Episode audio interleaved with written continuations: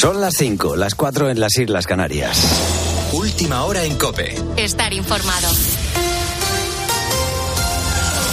Hoy comienza el tercer y último día de la capilla ardiente de Benedicto XVI. Juan Andrés Ruber, buenos días. ¿Qué tal? Muy buenos días. Más de 130.000 personas han pasado ya por la Basílica de San Pedro del Vaticano para despedirse del fallecido Papa emérito. Hoy se va a abrir por última vez, como dices, esa capilla ardiente a partir de las 7 de la mañana, antes de que sea enterrado el jueves en una ceremonia solemne, histórica, que va a presidir el Papa Francisco y que te contaremos aquí, por supuesto, en la sintonía de la cadena Son muchos los que coinciden en señalar que Benedicto XVI era un hombre sencillo, familiar, muy fiel a sus amigos, por no hablar de sus grandes cualidades como teólogo. Monseñor Juan José Omella, el presidente de la Conferencia Episcopal Española, pasaba por los micrófonos de Herrera en COPE para destacar su lenguaje asequible. Dice que llegaba al corazón de la gente y que no le extraña que en un futuro fuera proclamado santo no me extrañaría a mí que llegase a, ser proclamado santo, pues porque, bueno, todo dependerá también de esas cosas que las hace Dios a través de una prueba que es el milagro. Por su dote reflexiva y por su testimonio yo creo que ya está en ese camino. Son muchos los que quieren dar su último adiós a Benedicto XVI, una despedida que llega diez años después de su renuncia, una decisión histórica que le costó mucho tiempo tomarla. Lo ha contado en COPE el que fuera el secretario de Estado de la Santa Sede, Tarcisio Bertone. Eh, lo viví con mucha angustia, con estupor y angustia a mí me lo contó en la primavera del año anterior.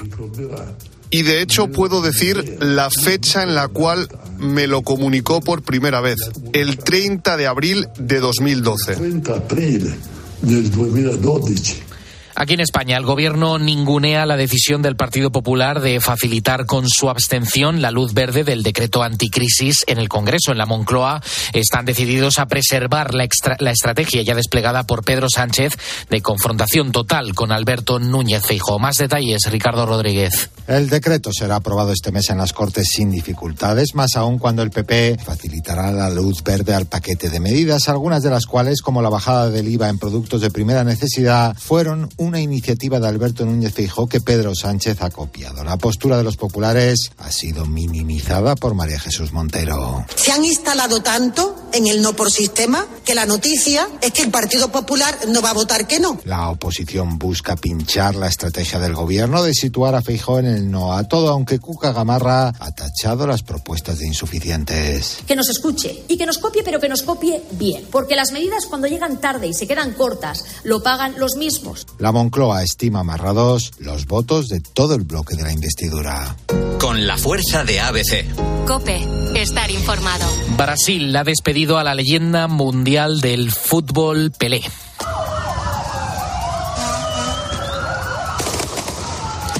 El cuerpo del exfutbolista, transportado en un camión de bomberos, ha recorrido toda la ciudad de Santos en un cortejo fúnebre increíble, extraordinario. A ambos lados de la carretera miles de personas le han vitoreado en ese último adiós. El tricampeón del mundo ha sido enterrado en un cementerio vertical, el más alto del mundo, por cierto, con vistas al estadio de Santos. El equipo, recordemos que le vio convertirse para muchos en el mejor jugador de fútbol de todos los tiempos recuerdo que tienes más información en nuestra página web en cope.es a partir de las 6, las 5 en Canarias.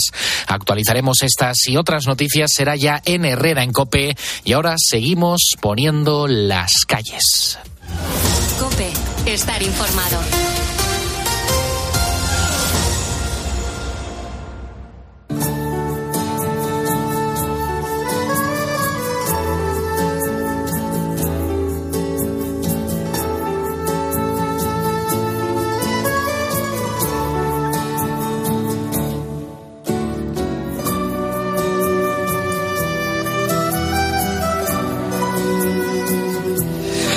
Gracias Juan Andrés Ruber y a todos los compañeros de los servicios informativos y de Herrera en Cope por tenernos siempre a la última hora informados de todo lo que ocurre en el mundo. Bueno, que hola, que buenos días ponedores, que te doy la bienvenida en especial a aquellos que, que os acabáis de incorporar en esta hora. Vamos a poner la segunda calle emotiva del día y quiero hablar de un nombre propio, Elena Huelva. Bueno, en primer lugar quiero echar la vista atrás para trasladarme a 2018, momento en el que Elena recibe con tan solo 16 años esa noticia que, que no nos gusta escuchar. Tenía cáncer. Un cáncer de huesos que iba a marcar su vida para siempre. Pero lejos de venirse abajo y de rendirse, la joven empezó su lucha con una sonrisa y decidió mostrar en sus redes sociales todo el proceso.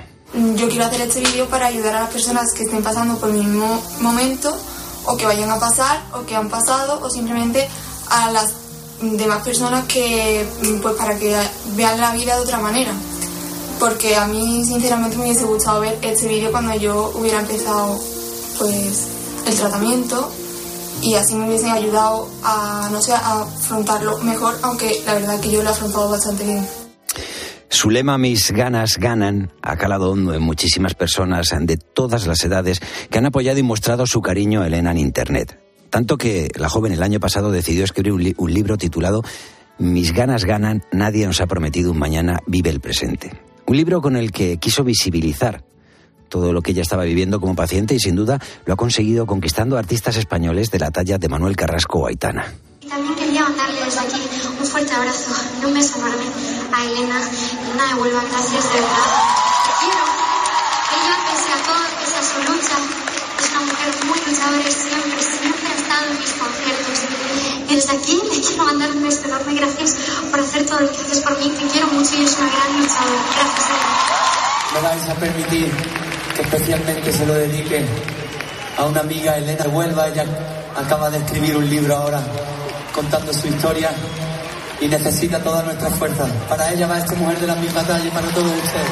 Bueno, pues así se acordaban de ella en sus últimos conciertos, consiguiendo que la lucha de esta joven traspasara las pantallas. Una lucha en la que, como te digo, siempre pues ha sido positiva y nunca ha perdido su sonrisa, pero hace exactamente un mes, el 4 de diciembre, Elena Huelva compartía un vídeo en el que explicaba que las cosas no iban bien. Hola a todos. Eh, ojalá no haber tenido que hacer este vídeo nunca pero las cosas no están yendo bien. Me han encontrado una enfermedad en la tráquea, que es muy peligroso, como sabéis, por donde respiramos. Y bueno, no hace mucho falta, no hace falta que diga mucha gran cosa más de que las cosas no están yendo bien. Y nada, quiero dejar claro que yo ya he ganado mis ganas, han ganado por todo el amor y por las personas que tengo a mi lado. Yo ya he ganado que pase lo que pase, quiero, sé que mi vida no se queda en vano porque, porque he luchado y he conseguido lo que quiero visibilizar. Bueno, pues en las últimas horas la sevillana escribía Os quiero puntos suspensivos en Twitter. Y poco después sus familiares publicaban una foto en la que se ve a Elena sonriente junto al siguiente texto. Desde esta mañana Elena os baila y os mira desde su estrella. Mis ganas ganan. Gracias por todo. Elena ha fallecido a la edad de 20 años, pero su legado en forma de inspiración va a perdurar siempre. Me quedo con eso que ha dicho de yo ya he ganado. Son las 5 y 8 minutos, las 4 y 8 minutos en las Islas Canarias. Seguimos poniendo las calles. Poniendo las calles. Carlos Moreno, El Pulpo. Cope, estar informado. Bueno, pues eh, si te acabas de incorporar, eh, si es así, te contamos que a las cuatro hemos hablado de la ortorexia. Es un trastorno que modifica la conducta alimenticia de las personas al buscar mejorar la salud de forma obsesiva. No hay ninguna tontería, ¿eh? la enfermedad afecta ya al 28% de la población occidental. Son personas que se pasan horas diseñando menús sanos y confirmando que lo que comen es lo mejor pero que también se sienten terriblemente culpables cuando se saltan esas exigencias dietéticas. La doctora Isabel Higuera, dietista y nutricionista de la Clínica Universitaria de Navarra en Madrid, ha estado en Herrera en Cope y ha aclarado que esta enfermedad es tanto nutricional como psicológica. Ante todo, dejar claro que la ortorexia forma parte, pues eso, de los trastornos de la conducta alimentaria y por tanto es una enfermedad psiquiátrica. De hecho, quien lo trata en este caso son los psiquiatras y los nutricionistas. Lo que hacemos es actividad complementaria, educativa dentro del proceso que se necesita pues para dejar de, pues que esa obsesión por la comida deje de estar presente y sobre todo de manera muy restrictiva eh, junto con no la, solo la cantidad en ocasiones sino la variedad de las comidas que es un poco lo que vamos viendo no que al final los pacientes van restringiendo cada vez más la variedad porque esos alimentos no cumplen una serie de criterios que se han impuesto ellos mismos que pueden ser relacionados con una calidad cualitativa que sean bajos en grasas saturadas o bajos en sal pero que no están dentro de un contexto de alimentación que es al final lo importante y lo saludable el contexto de la alimentación no un alimento como tal. Bueno una obsesión que además no significa que la gente esté comiendo de forma equilibrada y por tanto sana como se ha ocupado de advertir la doctora Higuera. Es triste pero es cierto que al final esa obsesión por comer bien eh, lleve a esas limitaciones autoimpuestas y sin ningún criterio pues médico que evalúe si eso al final da lugar a una dieta equilibrada. Porque bueno eh, como siempre decimos un alimento puede ser saludable pero nunca es equilibrado. Entonces es el contexto de toda la alimentación lo que va a hacer que tengamos eh, suficientes nutrientes y no desarrollemos problemas de carencias nutricionales y, y esas cosas. A todo esto hay que añadir la dificultad que tiene para diagnosticar una enfermedad como la ortoresia, y es que los síntomas no son del todo claros. En principio, la degeneración nutricional es, es crónica, entonces lleva meses el observar estos cambios y eso hace muchas veces difícil el diagnóstico por parte de los pacientes que no ven que a lo mejor está deteriorándose, como de sus familiares que a lo mejor simplemente van viendo que son restrictivos, pero a nivel físico es cierto que se tarda tanto tiempo en el deterioro que pueden pasar meses incluso un año teniendo este tipo de trastornos sin desarrollar nada a nivel físico, porque ya te digo que es un trastorno psiquiátrico. Entonces, claro, al final, dependiendo un poco de la obsesión hacia dónde te lleves, esas carencias, pues sí, pueden al final hacer que tengas más probabilidades de desarrollo deficiencias vitamínicas o por osteoporosis, por un déficit de calcio y vitamina D, etcétera. Bueno, pues de esto te hemos empezado a hablar a las 4 de la mañana, pero hasta las 6 tenemos otras muchas cosas que contarte.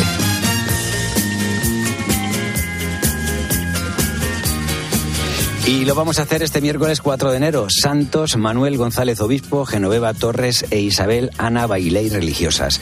Quien te saluda es Roberto Pablo, es decir, yo, y hasta las 6 voy a estar acompañándote para disfrutar de la radio.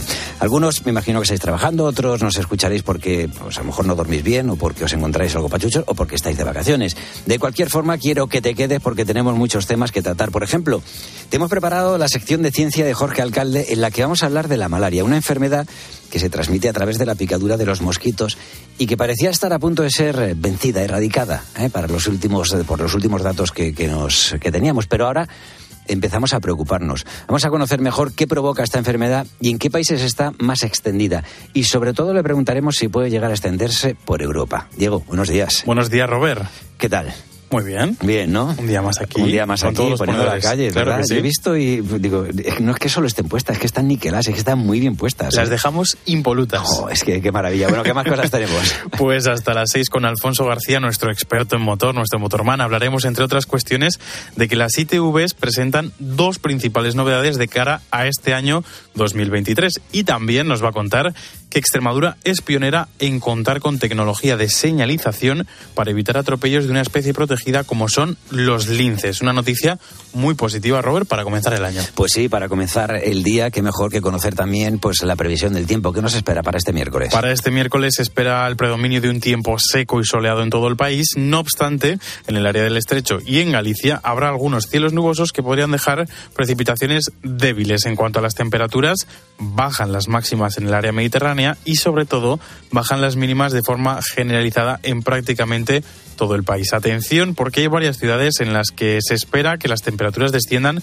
por debajo de los 0 grados. Muy atentos. Es el caso de Burgos, Cuenca, Granada, León, Palencia, Salamanca, Soria, Teruel, Valladolid y Zamora. Destaca por encima del resto Teruel, provincia que se lleva el abrigo de oro de este miércoles porque allí se podrán alcanzar hoy Temperaturas de hasta menos 4 grados, Robert, madre mía. Vamos, que si quieres puedes apagar la nevera y dejar los productos fuera, que durante un tiempo se van a conservar y vas a ahorrar energía. Entero el sí. Gracias, Diego. Escuchamos ahora los mensajes de los ponedores que nos habéis dejado en nuestro WhatsApp, en el 662-942-605, 662-942-605. Son las placas de las que la mayoría de vosotros, pues, eh, entre otras muchas cosas, acabáis diciéndonos eso de soy ponedor. Buenos días, Roberto, Diego, ponedores. Bueno, mi madre es una maravilla de cocinera de aquí de Arevalo y la quiero muchísimo. A ver si podemos verlo al año que viene. Venga, un saludo a todos y feliz año. Soy ponedor. Quiero felicitar a todos los ponedores el año nuevo. Feliz año. Soy ponedora. Buenos días, ponedores. ¿Qué tal? Aquí José Francisco López, de Almería, un ponedor certificado. Soy ponedor. Buenos días, Pulpo, Vicente de Gatoa, camionero y ponedor. Madre mía, qué trancazo que llevo. A ver si se me pasaba. Es que este fin de año lo pasamos muy bien. Va pues, hasta ahora Pulpo, buen día. Bueno, es un trascazo de constipado, ¿eh? Se nota que, está... Bueno, eh, yo creo que el 40 o el 30% de la población eh, estamos ahí un poquito tocados, pero bueno, que todo se pasa, ¿eh? Si tú también quieres escucharte mañana, a esta hora, solo tienes que dejarnos una nota de voz en nuestro WhatsApp, en el 662-942-605. Mañana sí te puedes escuchar. Ahora sí, si me estás escuchando a las 5 y 15 minutos, 4 y 15 minutos en las Islas Canarias, es porque eres un ponedor y juntos nos vamos a ir a por el miércoles.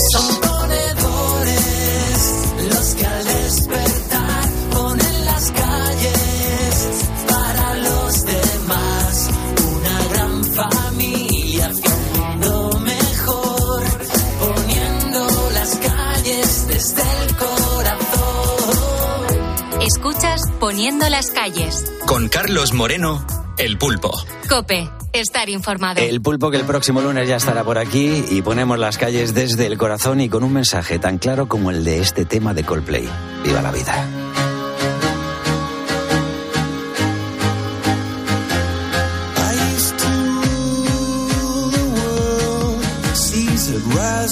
I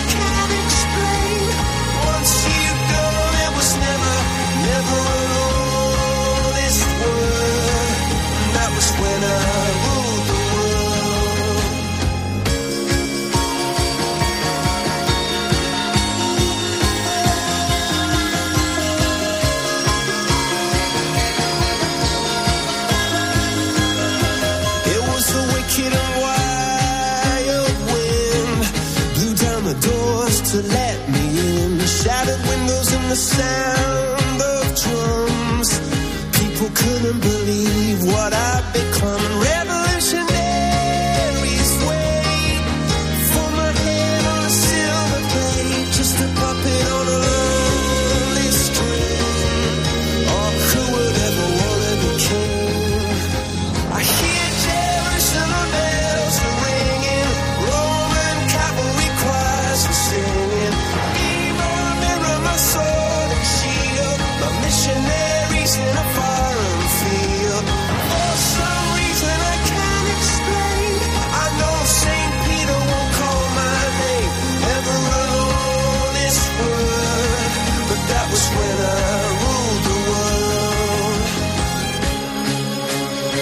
Bueno, pues la vida se puede vivir de muchas formas. Hoy estamos preguntando, ponedores, eh, ¿cómo la veis vosotros a nivel de cuidaros? Eh? Eh, ¿Cómo hacéis pues para manteneros en forma, para tener una mejor salud?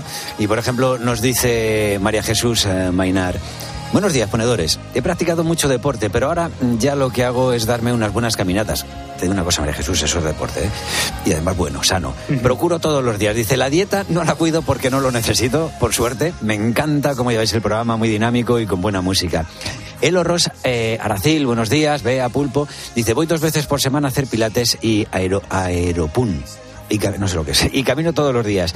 Y por la noche casi siempre ceno ensaladas. Me gusta mucho, eh, dice, porque le gusta mucho. Tampoco suelo cenar mucho, no lo he hecho nunca, así que me controlo. Saludo ponedores. Estaba yo pensando, Diego, digo, claro, yo tengo un colega que estas fiestas hablábamos que también me hablaba de las ensaladas, pero cuando le decíamos, ¿qué producto no puede faltar en tu ensalada? Él siempre decía el bacon. Digo, sí, claro. Digo, a lo mejor no, no Bueno. estás tomando la ensalada más sana que hay. Bueno, ¿qué nos dicen los, los ponedores, Diego? Bueno, pues hay muchos mensajes como el de Adela Jarabo García, que nos dice que ya sale a correr, o el de Gutenberg ACSV, que dice que él hace pues largas caminatas. José Manuel Valderas Pérez, por su parte, se dedica a hacer natación. Y Javi del Campo Velasco nos da los buenos días a todos los ponedores y nos dice que hay que mantener una dieta equilibrada y hacer deporte, aunque solo sea dar largos paseos, lo Sí, estamos diciendo, sí, es sí, deporte igualmente, caminar, salir a dar una vueltecita y nos dice que esto es porque el genero, el, perdón, el cerebro genera endorfinas. ¿Qué genera? No genero nada. El cerebro es el que genera endorfinas, hace que te sientas mejor y tengas eh, la mente mucho más concentrada. Así que, bueno, pues ahí quedan los consejos. También nos ha escrito Javi Romero, nos dice que él come bien, no bebe alcohol, no fuma, hace deporte, trabaja más horas que un sereno y aún así está hecho un trapo. Fíjate, Pues, pues yo creo que, que se te va a hacer la vida muy larga. Sí, sí, sí, lo decíamos antes. María del Carmen Iglesias Jiménez dice, buenos días Pulpo y Bea. Dice, procuro caminar todos los días, sobre dos horas. Después eh, como de todo, pero doy prioridad al pescado y la carne, procuro que sea a la plancha. Y dulce muy poco. Es decir, que vemos que aquí hay una dieta bastante equilibrada. Maite Rubio dice, yo me cuido la dieta y veo resultados y me siento muy bien. Incluso en Navidades, disfruto con conocimiento. Y Ricardo Bobaina dice, buenos, buenos días. Pues dice, yo practico natación y voy todos los días de lunes a viernes a las 7, hora canaria, a caminar los fines de semana por el campo y comer lo que haya. Dice, no hago dietas. Un saludo para todos los ponedores. La natación, por lo que dicen, es de los deportes más saludables que hay, porque, o sea, no estás desgastando como puede ser, por ejemplo, con una carrera, haciendo Claro. footing o cosas así, y estás eh, moviendo, se puede decir, casi todo tu cuerpo. Y Músculos, ayuda o sea, mucho que- a fortalecer los músculos, la espalda, mantenerte activo, que al final es lo más importante. O sea que. Y a mí el médico me dijo, nada. Y dije, yo, nada. nada de nada. Dos veces nada, o sea que vamos a ir con el podcast, venga, eh, Que tenemos ahí nuestro juego durante toda la semana y bueno, pues recuérdanos eh, en qué consiste este juego. Claro que sí, Robert. Retomamos otra vez el juego del podcast, un juego que es semanal y para los que no sepan qué es esto, nosotros lo que hacemos es ir introduciendo diferentes palabras relacionadas entre sí en los podcasts de nuestro programa y si alguno de los ponedores las encuentra, se puede llevar un premio. Pero ¿qué pasa? Que estas palabras no las vais a escuchar en directo. Tenéis que ir a cope.es, a poniendo las calles y a partir de ahí escuchar el programa todos los días, como hace mi madre siempre, y apuntar todas las palabras que nosotros vamos escondiendo. ¿Cuál es la temática de esta semana? Bueno, el viernes, como bien sabéis, celebramos el Día de Reyes, que curiosamente es una festividad típica de los países hispanos. Por eso estamos escondiendo cinco países en los que se celebra el Día de Reyes. Bueno, hemos empezado el año con mucha preocupación por la evolución de la pandemia de COVID en China y quizás por ello nos hemos olvidado de la existencia de otras enfermedades que preocupan en el mundo más pobre y que por desgracia eh, en esta parte del planeta más rico no nos llaman la atención. Jorge Alcalde nos confiesa que está muy preocupado por una vieja enfermedad de la que quizás tengamos que hablar este año largo y tendido, la malaria. Jorge, buenos días. Buenos días, Roberto. Pues sí, sí, estoy un pelín preocupado con este tema. Ya veréis ahora por qué. ¿Por qué? ¿Por qué has puesto el ojo en, en esta enfermedad, en la malaria? Bueno, ha habido un par de artículos científicos publicados a finales del año pasado eh, que han pasado un poco inadvertidos, no todo el mundo se ha dado cuenta de ellos. También ha habido una- una- un comunicado de la Organización Mundial de la Salud al respecto de una nueva variedad eh, de malaria, una nueva variedad de vector de- del mosquito que produce esta enfermedad que está llamando la atención de los científicos. La, la malaria es una enfermedad que se transmite mediante la picadura de un mosquito, de la especie Anopheles, es como se llama. Hay diferentes tipos de Anopheles en el mundo, y hay uno en concreto, Anopheles stephensi, que llaman los científicos, que hasta ahora estaba sobre todo confinado en Asia, que hace unas décadas pasó a África y que ha demostrado ser especialmente transmisor de diferentes tipologías de la enfermedad y en condiciones que hasta ahora no eran las habituales. De manera que algunos expertos han dicho que podemos estar ante una nueva malaria del siglo XXI, una nueva modalidad que afecta sobre todo en entornos urbanos, no tanto en entornos rurales como hasta ahora, y que está muy bien adaptada a la convivencia con los seres humanos, y por lo tanto que podría ser un vector de crecimiento de esta enfermedad que lleva muchísimos años con nosotros y que no somos capaces de erradicar. Es una pena porque la OMS tenía previsto erradicar la malaria en las próximas décadas, quizá lustros, y, y esto a lo mejor lo va a impedir. Eh, bueno, ya nos has adelantado algo, pero ¿qué, qué novedades has detectado en su evolución? Sí, fíjate, lo que este eh, nuevo mosquito, este Anopheles stephensi, tiene de nuevo es que mm, primero está muy adaptado al calor. Eh, con el aumento, de las temperaturas eh, es bueno para que los mosquitos crezcan, pero si aumentan demasiado, en aumentos de más de 35 grados, 40 grados en verano, los mosquitos se hacen más débiles y transmiten menos la enfermedad, menos este. Este incluso en esas condiciones es capaz de transmitir la enfermedad. También se sabe que los mosquitos son muy amigos de las zonas húmedas, pero en este caso este nuevo mosquito que ha aparecido en África, que ya estaba en Asia antes, es especialmente adaptado a zonas húmedas urbanas, por ejemplo, a los charcos que se generan en las ciudades, al agua que se acumula en los contenedores o en los neumáticos o en los maceteros de las casas o en los jardines. No hace falta grandes cantidades de agua, zonas lacustres, por ejemplo, zonas de agua salubres, mm, sino que con tener pequeñas cantidades de agua tipo ciudad, ahí pueden vivir. Y se reproducen mucho mejor. Y además, lo peor de todo, transmiten dos modalidades de parásito. Del parásito que transmite la malaria, hay dos tipos distintos, este transmite las dos. Es decir, que podemos decir, o eso ha dicho por lo menos la OMS, es una máquina perfecta de transmitir la malaria y por lo tanto hay que estar muy atentos a ello. Eh, Jorge, yo creo que es esencial. Algunas veces los medios de comunicación damos cosas por sabidas, pero eh, nosotros contigo lo que disfrutamos es que aprendemos desde la base. Cuéntanos eh, qué es la malaria.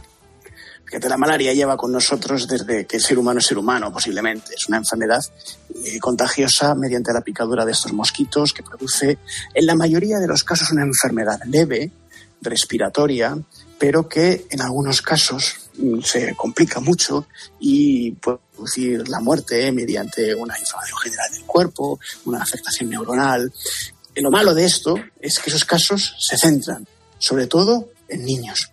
El 85% de los casos mortales de malaria se producen en menores de 5 años. En este momento, el 90% de todos los casos están produciéndose en África, aunque también hay algunos reservorios en Asia y en Latinoamérica. Al año hay 200 millones de personas contagiadas de malaria y 700.000 mueren. Insisto, la mayor parte niños. Una enfermedad que llevamos mucho tiempo intentando erradicar, que en Europa existió, eh, hasta hace bien poco, en los años 50 del siglo pasado, posiblemente algunos de nuestros abuelos o abuelas todavía recuerden que había dispensadores de quinina, que era la- el fármaco que se daba para intentar reducir los síntomas de la malaria, pero que ya desapareció de Europa y del mundo rico, pero que está ahora empujando también al mundo más pobre. Claro, pero lo has comentado que estábamos a punto de erradicarla, que en Europa se había llegado a conseguir. ¿En qué estado se encuentra ahora esa, su investigación? Pues la investigación, que, no es solamente ya el estado de la enfermedad, sino qué se puede hacer contra ella, había avanzado mucho en algunos factores. Por ejemplo, en combatir el mosquito. De hecho, en los años 60 del, año, del siglo pasado, eh, la- el uso masivo de DDT, este insecticida, había producido prácticamente una erradicación de la malaria en muchos lugares del mundo. Sí es verdad que por eh, cuestiones medioambientales y, mal interpretadas, porque se llegó a entender que el DDT era mucho más peligroso de lo que luego se demostró que era, se prohibió el uso del DDT y la malaria resurgió. Hoy, de hecho, la OMS recomienda volver a usar el DDT de manera controlada en algunos sitios porque es la única manera de acabar con el mosquito, con insecticidas muy potentes. Hay otras investigaciones que tienden a entender mejor cómo matar el mosquito y sobre todo la gran clave es la vacuna contra la malaria que no terminamos de conseguir. Se han hecho avances interesantes, algunas en el año pasado, algunos experimentos con vacunas que tenían buen resultado en algunas poblaciones, pero es la gran, la gran asignatura pendiente de la ciencia conseguir una vacuna efectiva para esta enfermedad. Y comentábamos al principio que justo el coronavirus, coronavirus ha hecho también que nos olvidáramos un poco de, de la malaria, pero para volver a, ponerla en el punto de mira, ¿estos nuevos brotes podrían llegar a Europa? Pues es algo de lo que se está hablando precisamente ahora en la comunidad científica. Yo no sé si porque la amenaza es real o porque simplemente diciendo esto a lo mejor nos concienciamos más, que no estaría mal. Es decir, bueno, a veces, muchas veces en el mundo rico somos tan egoístas que hasta que no parece que algo nos afecta a nosotros no tomamos medidas. Pues no estaría mal pensar que la malaria existió, como acabo de decir, en Europa hasta hace menos de un siglo y que podría volver.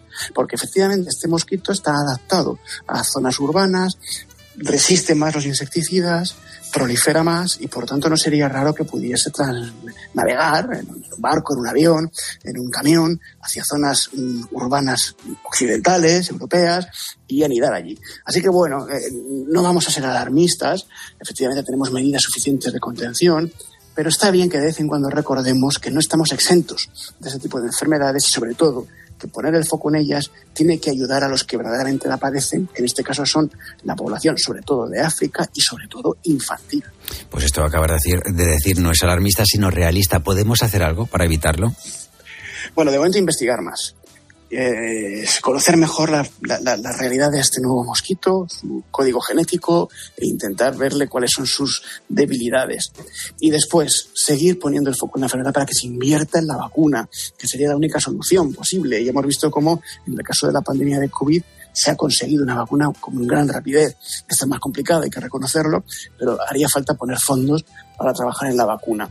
Y luego, pues, que las leyes de protección a veces, pues, no tengan estos complejos, eh, a veces malentendidos, que por proteger el medio ambiente, que es necesario, terminamos no protegiendo al ser humano, que en el fondo es la base de nuestro interés como, como, médicos y como científicos. ¿no? Bueno, quizá habría que replantearse el uso de algunos insecticidas que han sido mal vistos durante mucho tiempo y que, según la Organización Mundial de la Salud, no estaría mal recuperar, aunque sea de manera muy controlada. Bueno, pues la base de nuestro interés, y yo creo que el de, la de todos los ponedores, es la de primero informarnos y luego entender las cosas, y para eso qué mejor que, que tenerte aquí. Nos queda un 2023 muy apasionante. Espero que nos puedas contar muchas cosas. Por un lado, no alarmar, pero sí prevenir, y por otro lado, sobre todo, pues eh, darnos muchas satisfacciones a nivel científico, pues de, por ejemplo, ¿por qué no? Una nueva vacuna para la malaria, no estaría nada mal. Jorge Alcalde, muchísimas gracias. Pues ojalá, muchísimas gracias. Sabéis que es un placer siempre abrir esta ventanita de ciencia entre los ponedores, que la ciencia en el 99% de los casos da buenas noticias, pero a veces cuando no nos da tan buenas también estaremos aquí para explicarlas. Muy bien, un abrazo. Un abrazo fuerte, feliz día. A la calle donde vivo, la luz del sol nunca llega. Cariño, vente conmigo a este lado de la carretera.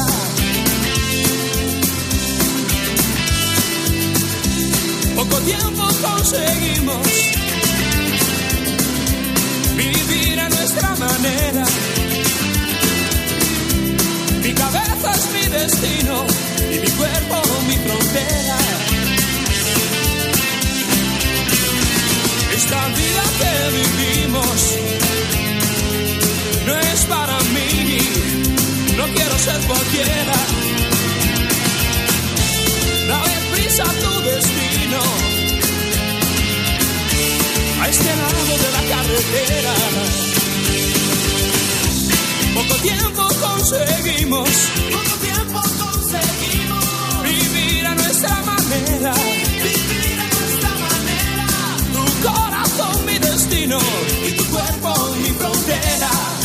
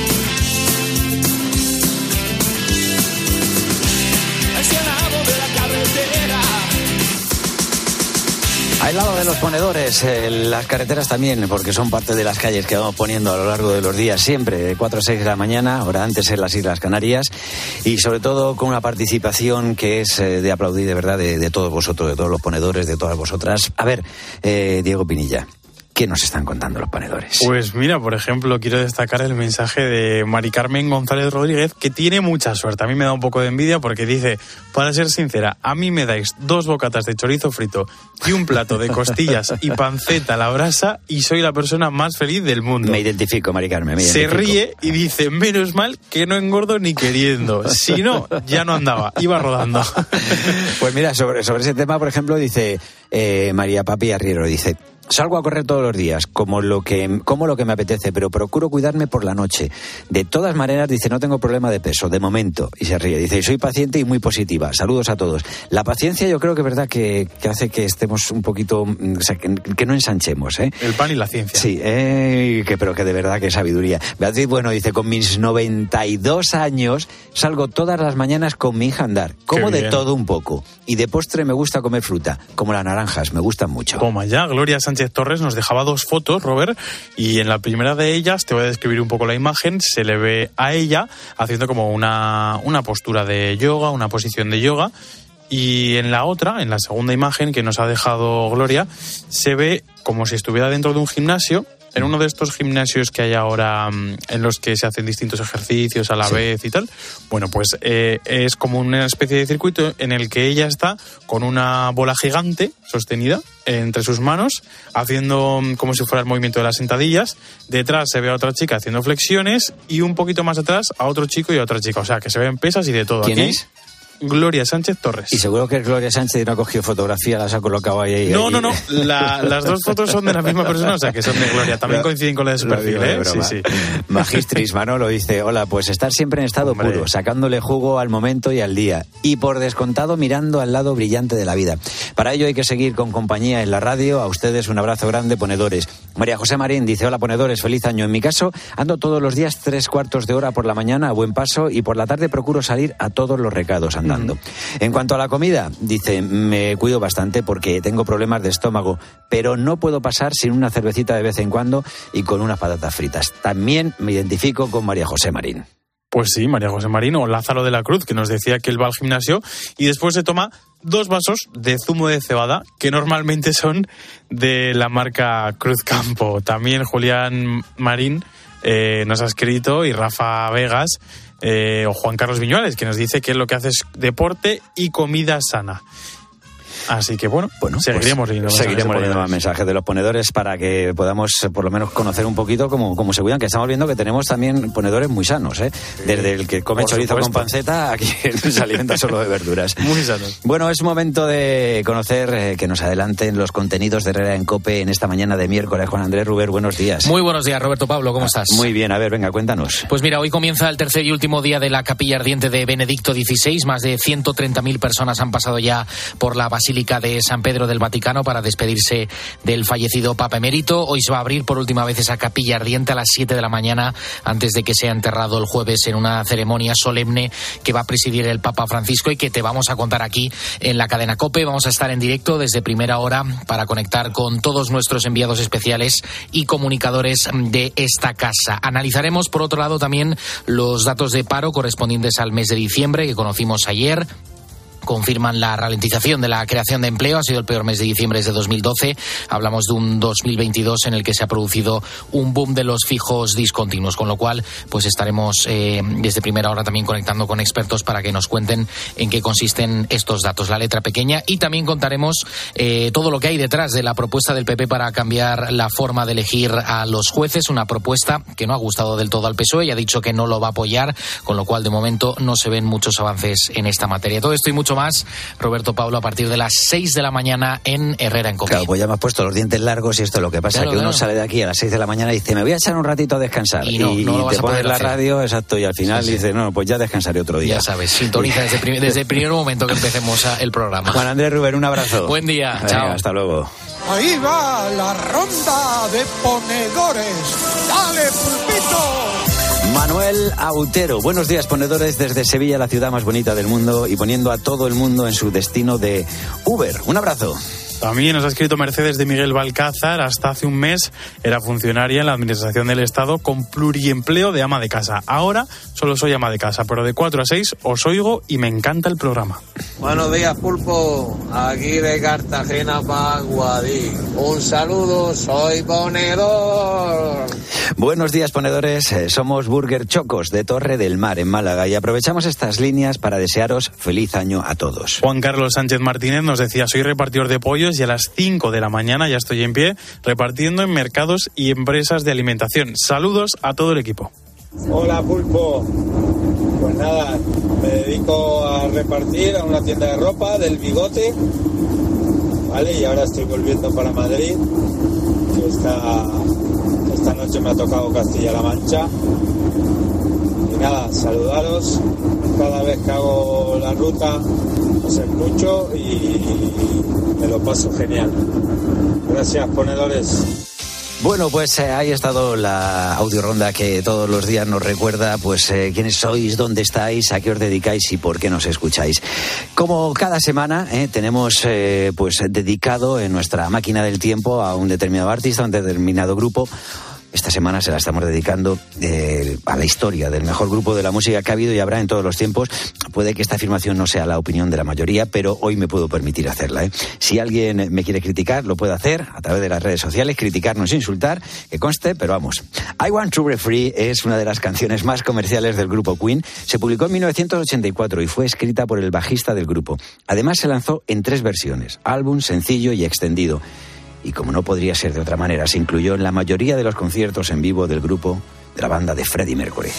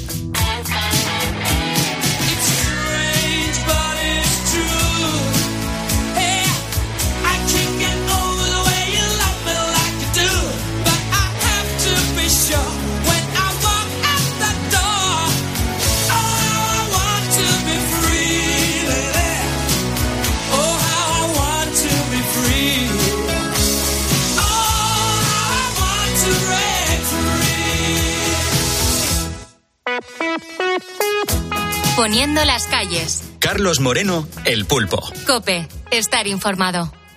El mundo llora la muerte del Papa Benedicto XVI y en Cope te contamos la última hora desde el Vaticano. Sigue también el minuto a minuto en cope.es y en nuestras redes sociales. La Iglesia en Siria se vuelca con las familias cristianas y tiene en marcha la iniciativa Gota de Leche para alimentar a los niños de la guerra. Con solo 7 euros tú puedes proporcionar leche durante un mes a un niño de entre 2 y 10 años y con 37 euros a un bebé lactante. ¿Cuántas gotas de leche quieres aportar? Esta Navidad, con COPE y ayuda a la iglesia necesitada, enciende tu luz por Siria. Llama ahora al 917259212 o dona en ayuda a la iglesia La supervivencia de los cristianos en Siria también depende de ti.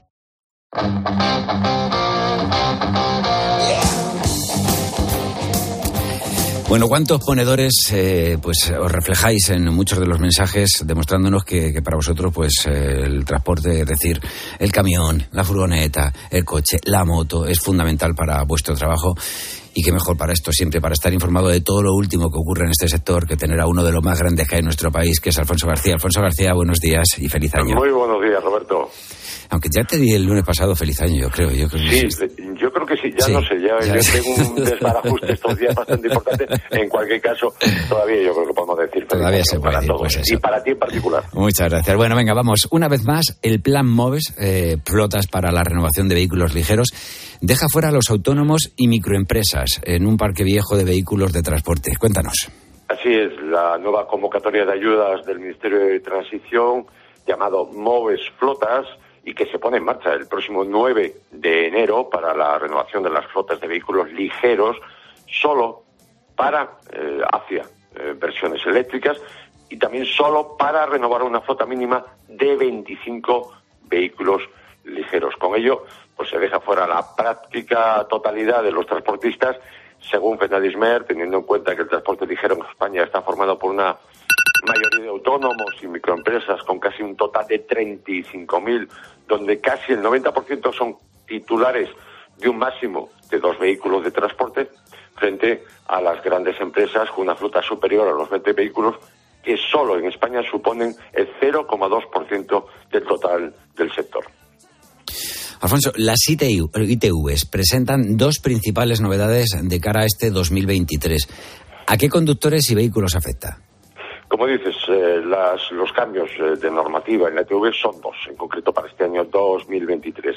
La primera afecta a vehículos, en concreto a los vehículos ligeros destinados al transporte de mercancías con una masa máxima autorizada inferior a 3.500 kilos. Estos vehículos con, con 10 años de antigüedad, después de su primera matriculación, estarán obligados a pasar las pruebas de inspección de ITV cada seis meses.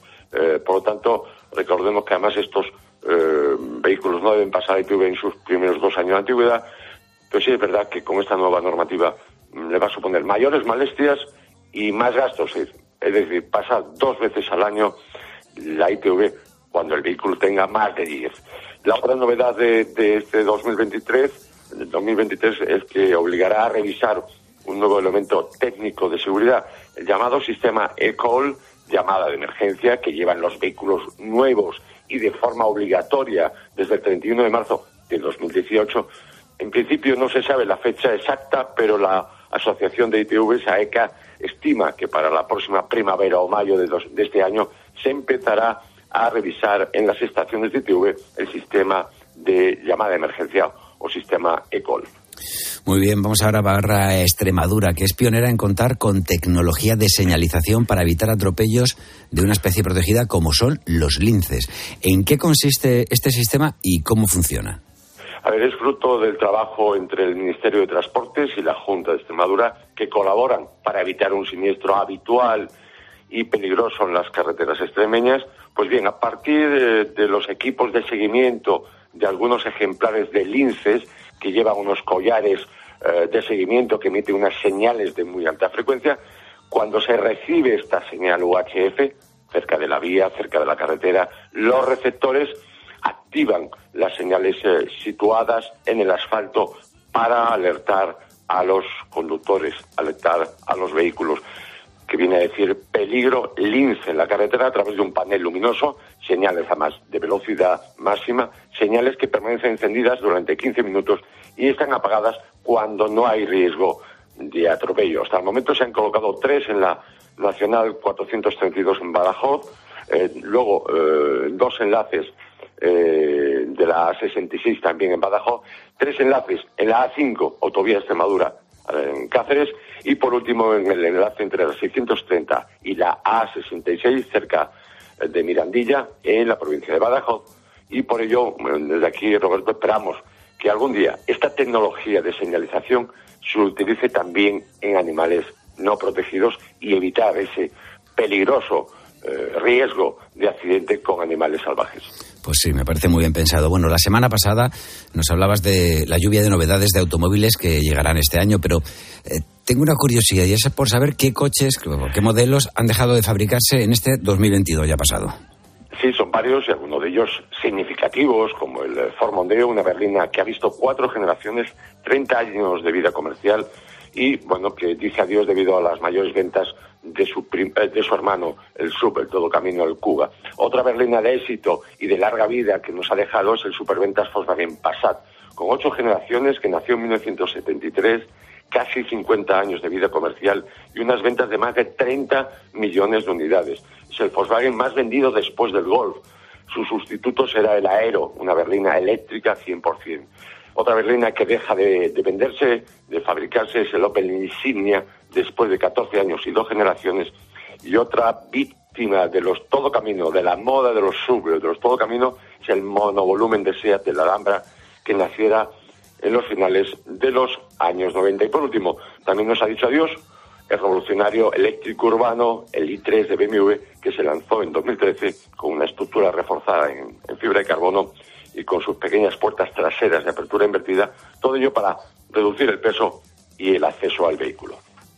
Bueno, vehículos además que han hecho grandes funciones seguramente, ¿no? Para muchos de los ponedores y que ahora pues eh, hay que ir pensando en renovar el parque quizá haya unidades todavía de estos vehículos eh, en los concesionarios, eh, esas unidades, las últimas que se hayan fabricado y que lógicamente todavía estarán a la venta. Y me imagino además con unos precios bastante ventajosos, en la medida que cuando un coche dice a su vida, pone fin a su vida comercial, lógicamente eh, resulta más ventajoso en cuanto a, en cuanto a precios. Claro, y, aún así arrastra, o sea que puede tener luego un pequeño incidente, lo que sea, y en los talleres se sigue ah, metiéndole mano al coche y poniéndolo a, pues, a su punto, ¿no? La normativa europea obliga a tener recambios durante los 10 siguientes años. pues queda dicho. Bueno, por último, vamos con una consulta de un oyente, Rodrigo de Valencia. Dice, soy autónomo y conductor profesional. He oído que no interesa circular con el depósito de combustible lleno hasta el tope y me gustaría saber por qué. Gracias, un saludo. A ver, decir a Rodrigo que es cierto y la razón es realmente muy sencilla, lo hemos hablado muchas veces. A mayor carga de combustible, mayor peso del vehículo, por lo tanto, mayor consumo de combustible. Los especialistas y los fabricantes recomiendan llenar el depósito de combustible hasta el 50, el 60 o el 70% de su capacidad para evitar sobrecargar el vehículo. Además, no olvidemos que tampoco debemos sobrecargarlo con elementos, con cosas, con equipajes innecesarios que muchas veces están en el maletero, ahí en el, en el lugar del olvido. Por lo tanto, hay que tener en cuenta que cada kilo cuenta pudiendo aumentar el consumo de combustible. Y teniendo en cuenta el precio que está, pues mejor reducir pesos. Muy bien. Alfonso García, hasta el próximo lunes. Y mientras tanto, ¿cómo te vas? Como siempre, poniendo el intermitente.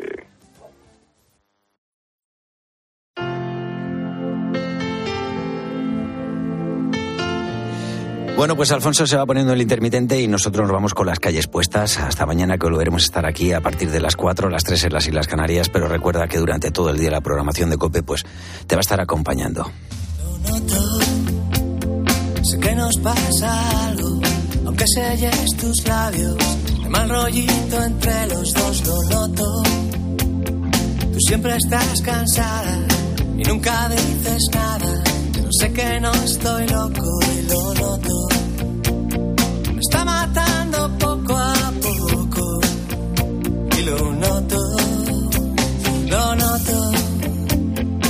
lo dicen tus ojos y esos besos tan flojos que dejan un sabor amargo y roto. Aunque tú me lo niegues, no queda más que nieve donde hubo calor y lo noto. Puedo ser un cabrón,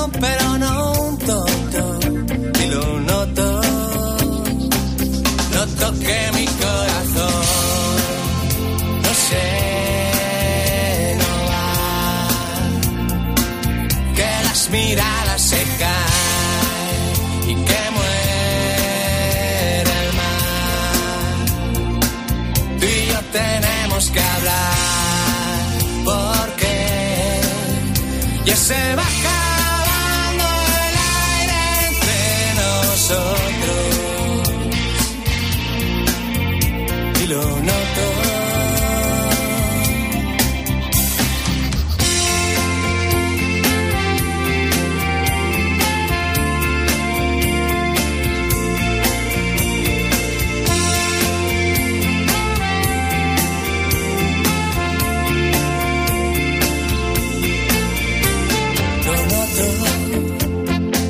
que me esquivas, que evitas mis caricias, que pones mala cara si te toco.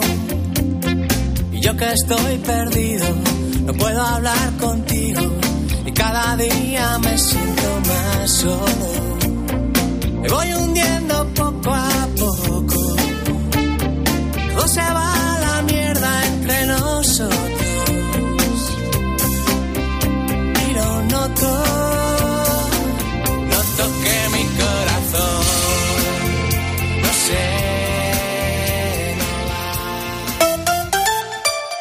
Escuchas Poniendo las calles. Escuchas Cope.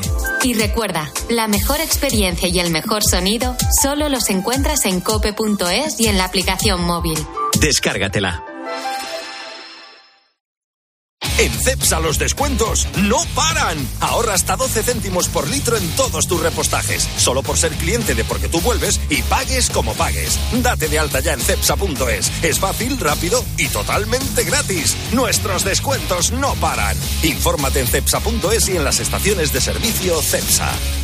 Es el momento de ilusionar, el momento de sorprender con una selección única de marcas y ofertas que son todo un regalo, como unas zapatillas de Running Reed Pegasus Trail 4 de Nike que costaban 129,95 euros por solo 77,95.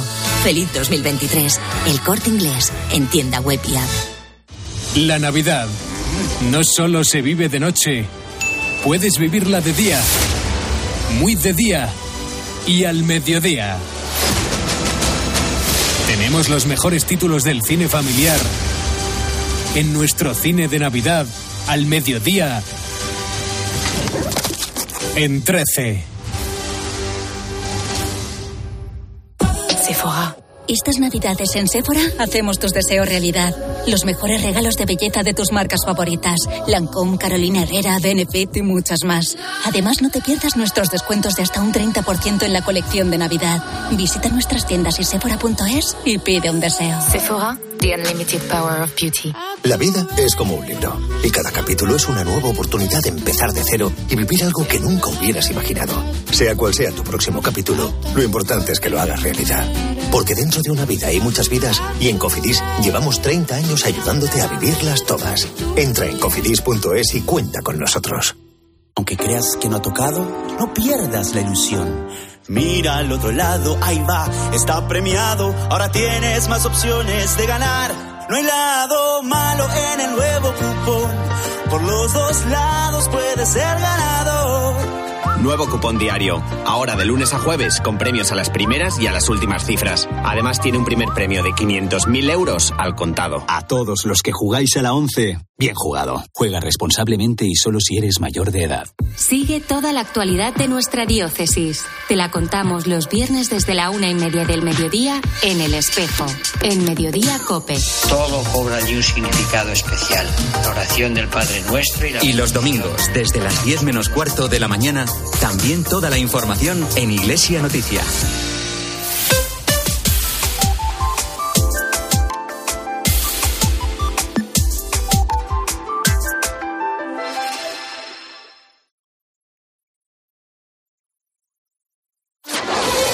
Línea editorial. Cadena Cope.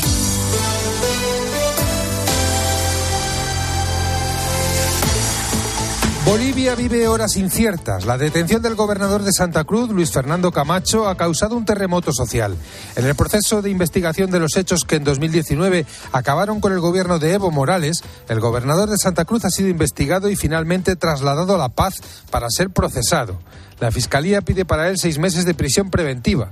Sus incondicionales y seguidores no han dudado en salir a la calle, asaltar el aeropuerto de Santa Cruz y llevarse por delante todo lo que encontraron a su paso. Santa Cruz es la zona más poblada de Bolivia y su motor económico. Esta zona se ha caracterizado por su oposición a las políticas de Evo Morales y ha sido siempre el lugar de oposición al movimiento al socialismo desde que ganó las elecciones en 2005. En 2016, cuando Morales convocó un referéndum para reformar las leyes y concurrir por cuarta vez a las elecciones, Santa Cruz lideró la oposición. Desde entonces la inestabilidad ha ido en aumento. Tres años después de aquellos hechos y con un nuevo gobierno del movimiento al socialismo, el país sigue sin alcanzar la normalidad. Existe una confrontación abierta entre gobierno y oposición en la que parece que todo vale con tal de obtener una victoria política. No es legítimo utilizar la ley penal para amedrentar a quienes disienten y tampoco promover estrategias de ruptura desde la oposición. Bolivia debería poder encontrar la normalidad política. Lo contrario lleva al país a vivir en un continuo vaivén del que todos, especialmente los más necesitados, salen perjudicados.